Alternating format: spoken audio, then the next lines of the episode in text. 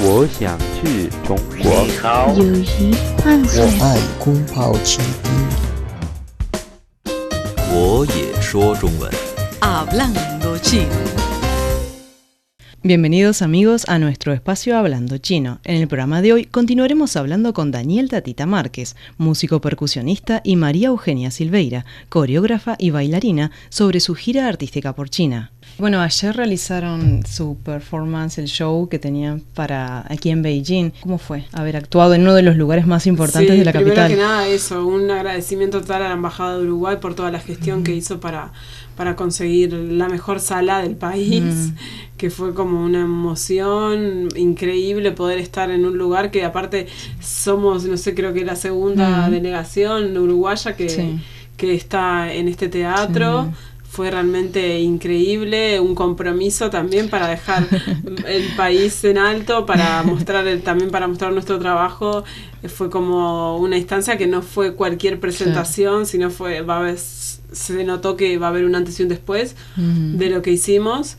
Este, y tal, y un público también, que un público de, de gente de escuelas de música, gente también informado, instruido, no también no era cualquier tipo de público, gente diplomática que también que está acostumbrada a ver muchas culturas, muchas manifestaciones y tal, y, fue como un recibimiento increíble, la gente se puso a bailar, le gustó la música. Hicieron preguntas. Hicieron preguntas, claro, había también, estaban como curiosos por saber más del candombe, también con, como él hace todo un tema con la robótica. Sí, explícanos eso. Eh, claro, que ahora les va a explicar. Eh, también hubieron como muchas muchas preguntas sobre, mm. sobre todo sobre todo el set de, percusión que, él tiene armado en el espectáculo. El espectáculo se llama The New Powerful Candombe por esta incorporación de dos robots tocando junto conmigo que tienen son dos bracitos por, por tambor.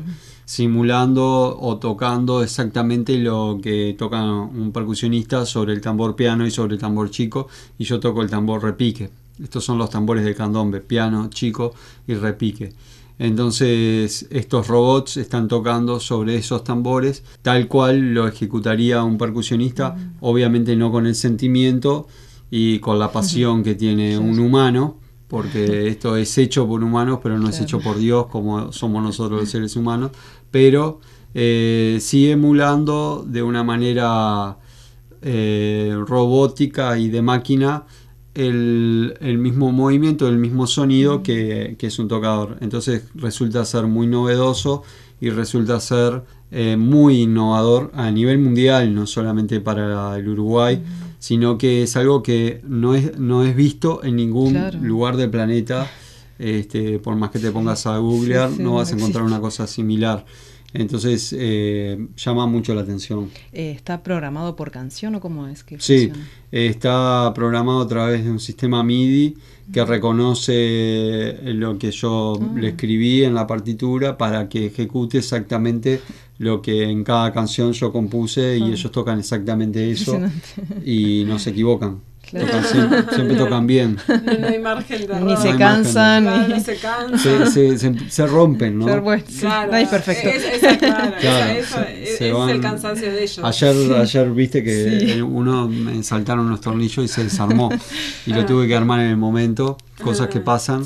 Y está. Eh, pero ya me agarra como con 40 shows encima, entonces ya estoy un poco más ducho. Los primeros shows fueron muy estresantes porque pasaba sí, y aprendiendo todo de cero lo que tiene que ver con el uso del robot y entonces era bastante estresante y no saber si iba a funcionar o no, pero bueno.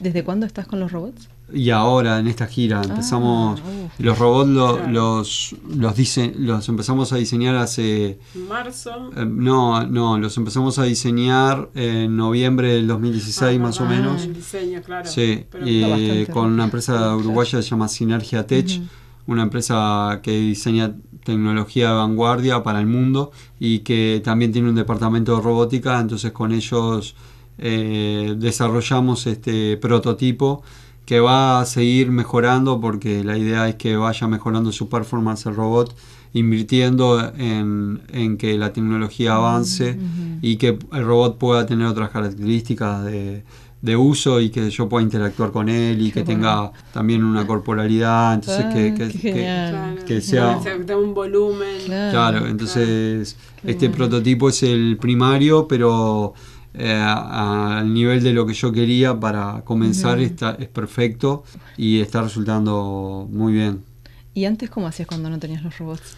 Claro, de ahí surge la idea de los robots. Yo, si bien toco con percusionistas y con músicos durante todo el año y en diversos países lo hago con, con banda completa, eh, donde les paso las partituras, lo aprenden y tocan conmigo. En otros lugares, como aquí en China pasó, eh, es imposible trasladar un equipo de gente o comunicarse con gente local en la cual yo no, todavía no conozco a nadie sí. y que aprendan las músicas y las ejecuten o traer gente sin presupuesto.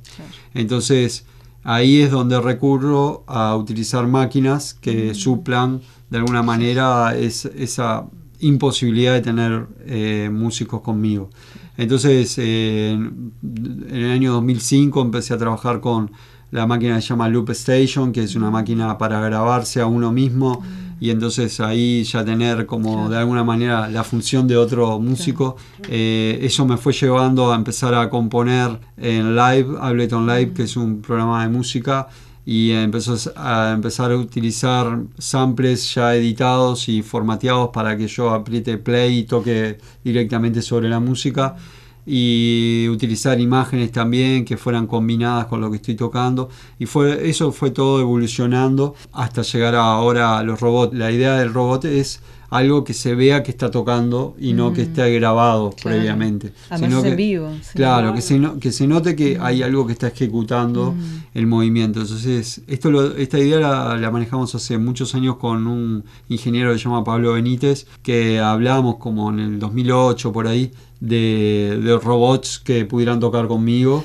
Pero no podemos, no pudimos llegar a concretarlo. Y este 2016, eh, 2017 fue que lo pudimos lograr. Y bueno, y esto va, esto no para, esto va a seguir Sí, para adelante y evolucionando. Y ya el proyecto ya es requerido por algunas empresas, de hecho, y, y está, ya está en boca de, de- de algunas, de algunas personas que lo quieren, ¿no? Bueno, muy bien amigos, hasta aquí llega Hablando Chino. En el próximo programa continuaremos hablando con Daniel y María Eugenia sobre su gira artística por China. Si quiere volver a escuchar nuestro programa, visite nuestras webs espanol.cri.cn o espanol.china.com. Seguimos con más China en Chino.